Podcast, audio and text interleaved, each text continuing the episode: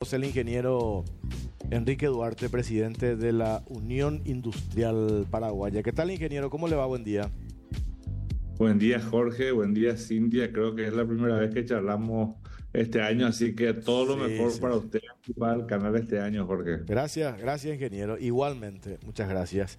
El tema de este proyecto Hambre Cero ambicioso presentado por el gobierno, la industria alimentaria, este, con sus diversificaciones, este, yo sé que hay desde hace tiempo, desde el sector eh, de ustedes también un interés en que, desde el Estado se le dé participación a esa industria, ¿verdad? ¿Cómo ven ustedes, ingeniero, este proyecto presentado ambicioso por el Poder Ejecutivo? Desde el gremio, digo. Bueno, eh, nosotros hemos analizado, Jorge y Cintia y querida de la audiencia, eh, los motivos por el cual ¿verdad? ha conllevado al Ejecutivo a presentar este proyecto de ley, ¿verdad? Eh, y todo se basa, ¿verdad?, en, en lo que ha demostrado la, eh, la, la experiencia de todos estos últimos años en la aplicación de los recursos provenientes de los royalties y de y del lo que lo que lo que viene a traer el Fonacide, que es por lo, por lo que ingresa por la cesión de energía. Y demostró que el objetivo, si bien había uno, percibía un objetivo noble, no se lograron, no se lograron llegar a esos objetivos, ¿verdad? Y hoy, sobre todo, hay muchos municipios y gobernaciones que están en las zonas pre- pre- preferentemente no afectadas por, por los embalses, en donde se concentra la mayor pobreza y extrema pobreza del país, por lo cual se requieren más necesidades en materia alimentaria y en materia también de infraestructura. O sea que nosotros vemos con buenos ojos que por lo menos se busque una nueva alternativa, ¿verdad? La industria, la industria alimentaria paraguaya es una industria floreciente, es una industria que hoy ya está afincada en el país, que ya tiene productos de calidad, tiene procesos tecnológicamente avanzados y como siempre dijimos, eh, ¿qué es lo, ¿quién es el principal comprador del país? Es el Estado. Y, nosotros vemos como una buena oportunidad para la industria de los alimentos en el Paraguay el que se pueda ordenar, que se puedan generar mejores condiciones, ¿verdad? Sobre todo para lo que es el almuerzo y la merienda escolar. Y yo creo que la altura, la, la industria paraguaya está a la altura de los acontecimientos y realmente habrá, ser, habrá de ser un gran partner, un gran jugador, digamos, en, el, en tratar de lograr los objetivos a través de este proyecto Hambre Cero, Jorge. Ahora, como todo, ¿verdad? Eh, nosotros eh, esperamos, yo sé que esto es nuevo, el caso de ser aprobado eh, va, va a implicar muchos desafíos.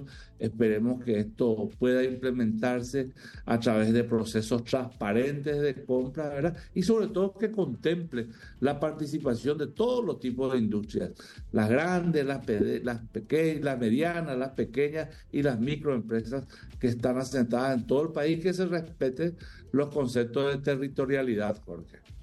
Cuando se defina esto, se, se debata, importante la participación del sector privado también, de lo que desde la industria puedan aportar.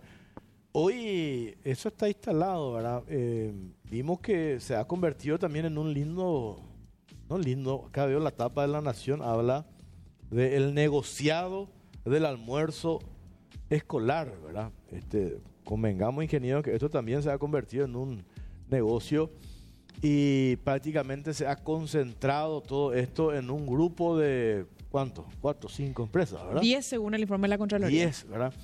¿Y qué es lo que se pretende también acá? Un poco diversificar, ¿verdad? Mm. Que esa cantidad, eh, supongo yo que desde el sector también estamos en condiciones, ¿verdad? Porque ¿qué es lo que al final se quiere este, con este proyecto? Que se llegue a la mayor cantidad de niños en edad escolar, ¿verdad? Para mantenerlos en aula. Y, siempre nosotros nos preguntamos, ¿Por qué esa concentración y por qué eh, solamente acaparan un grupo de empresas? Hay empresas que yo sé que se crearon única y exclusivamente para este negocio. Sin embargo, hay en el interior, en el- sobre todo, hay negocios que pueden funcionar, ¿verdad? Por eso es interesante, me parece, en, este, en esta etapa de ajuste, trabajar de manera conjunta, ¿verdad? Desde el sector ustedes, creo yo, pueden aportar mucho, ingeniero. Sin duda alguna, y muy cierto lo que decís, Jorge. Eh, nosotros vemos esto como una nueva alternativa. ¿verdad? Esta es una, acá se abre, se abriría un nuevo capítulo al momento de ser aprobado este proyecto de ley presentado, ¿verdad? Eh, y eso genera expectativas, pero las expectativas y, y, todo la, y todo lo que pueda devenir tiene que estar asociado a procesos transparentes, Jorge y Cintia. Y cuando hablaba de respetando la territorialidad, y nosotros tenemos que buscar la diversificación de, de la contratación de todo lo que es el almuerzo y la merienda en empresas y en industrias a lo largo, a lo largo del país. Y tenemos, yo me acuerdo que hace dos años, creo que tres años, eh, eh, se promulga el proyecto de la banana en el ambiente escolar. Es muy noble el objetivo, porque era muy noble, pero logísticamente eh, difícil de aplicar. Entonces nosotros tenemos que aplicar todos estos conceptos con mucha racionalidad y sobre todo con mucha transparencia. Este, esto tiene que ser un factor de desarrollo para toda la industria y la industria a lo largo, a lo largo del país. Nosotros vamos a estar atentos, vamos a ayudar en todo lo que la estructura del Estado y el, gobierno eh, requiera al momento, de, al momento de ser aprobado esto para generar transparencia y sobre todo eficiencia en, en el tema del combate ¿verdad? a la pobreza y a la extrema pobreza y a la formación de los niños, ¿verdad? A través del almuerzo y la, y la merienda escolar. Desde la UIP vamos a aportar, vamos a aportar, vamos a ayudar, vamos a ayudar a, lograr esos objetivos, esos tres objetivos que se proponen, ¿verdad? A través de esta ley, que son en la focalización, ¿verdad? Respecto a respecto al, a la aplicación de los recursos, la mejor gestión y el control sobre todo de todo esto. Sabemos que está la estructura del FORNAC de propuestas y del FORNAC, pero nosotros de donde estemos habremos de ayudar a que esos objetivos se puedan lograr, Cintia y Jorge. Qué valorable, ingeniero, escuchar de parte de, usted y obviamente a través de a través suyo el gremio que representa la predisposición para ayudar, para colaborar, porque sin lugar a dudas se trata de un cambio de paradigma en una política pública que tiene como foco nada más y nada menos que a un millón trescientos mil niños y no apoyar eso como punto central eh, creo que es mínimamente de, obtuso, ¿verdad? Y hablando mal y pronto de ser mala gente, porque yo no le encuentro otra explicación. Quería aprovechar un poco su, su predisposición, ingeniero, y consultar otro tema que está en la agenda pública y que es bueno también que ustedes se pronuncien eh, al respecto de eso. ¿Cómo están observando este proceso de negociación que está encarando el gobierno nacional a través de su equipo de negociadores con Brasil en torno a lo que tiene que ser eh, actualmente la tarifa y bueno, con, posterioridad en, lo que tiene que ver con el anexo C? ¿Cómo valoran ese proceso y, y dónde creen que estamos parados, ingeniero? Nosotros eh, seguimos muy de cerca todo esto, Cintia. Entendemos que la postura paraguaya respecto a la revisión ¿verdad? del anexo C es la postura correcta.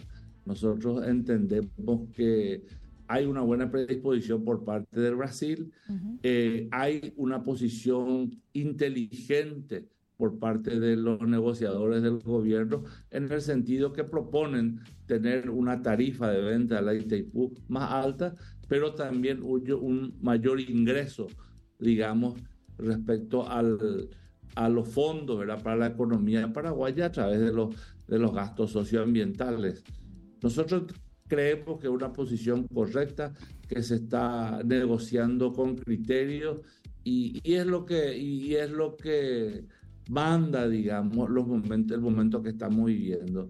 La cosa habrá de cambiar al momento que estemos como país con capacidad de contratar el 50% de la potencia instalada, que es la que nos corresponde legalmente al país. Pero hoy que aún no tenemos capacidad de contratar ese 50%, medidas como estas son realmente medidas inteligentes y que debemos, debemos apoyar y debemos llevar adelante, Cintia. Esa es una propuesta, ingeniero, que la hacen algunos técnicos paraguayos, la de eh, proponer no insistir con elevar una, una, o sea, elevar la tarifa, mejor dicho, y jugarnos por retirar la parte que nos corresponde de energía, usar la que podemos usar y vender el resto al, al mercado brasileño. Esa es una alternativa que ¿por qué no se discute como, como tal, ingeniero, a tu criterio por lo menos? Acá hay dos aspectos, ¿verdad? Sí.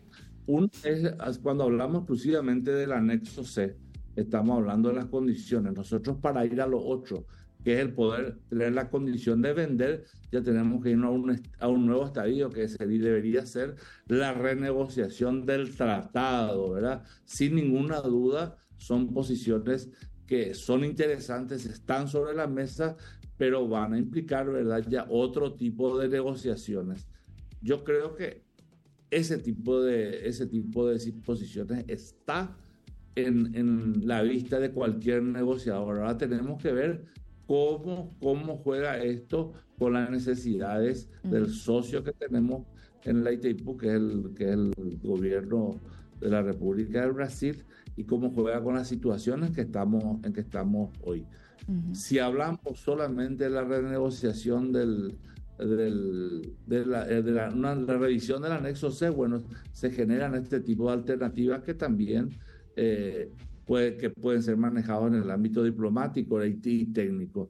Pero lo ideal sería, sin ninguna duda, llegar a poder recibir y vender. Ahora tenemos que ser realistas y tenemos que manejar situaciones que se van dando en la relación bilateral con el Brasil. La cuestión no es simple, tenemos que ser prácticos y mm. tenemos que hacer lo que se puede y no lo que se quiere. Así mismo. Bueno, ingeniero, vamos a ir en contacto, le agradecemos su tiempo, muy amable. Les agradezco a ustedes, Jorge, y feliz año nuevamente para Cintia, para vos y para toda la audiencia. Igualmente, muchas gracias, el ingeniero Enrique Duarte, presidente de la Unión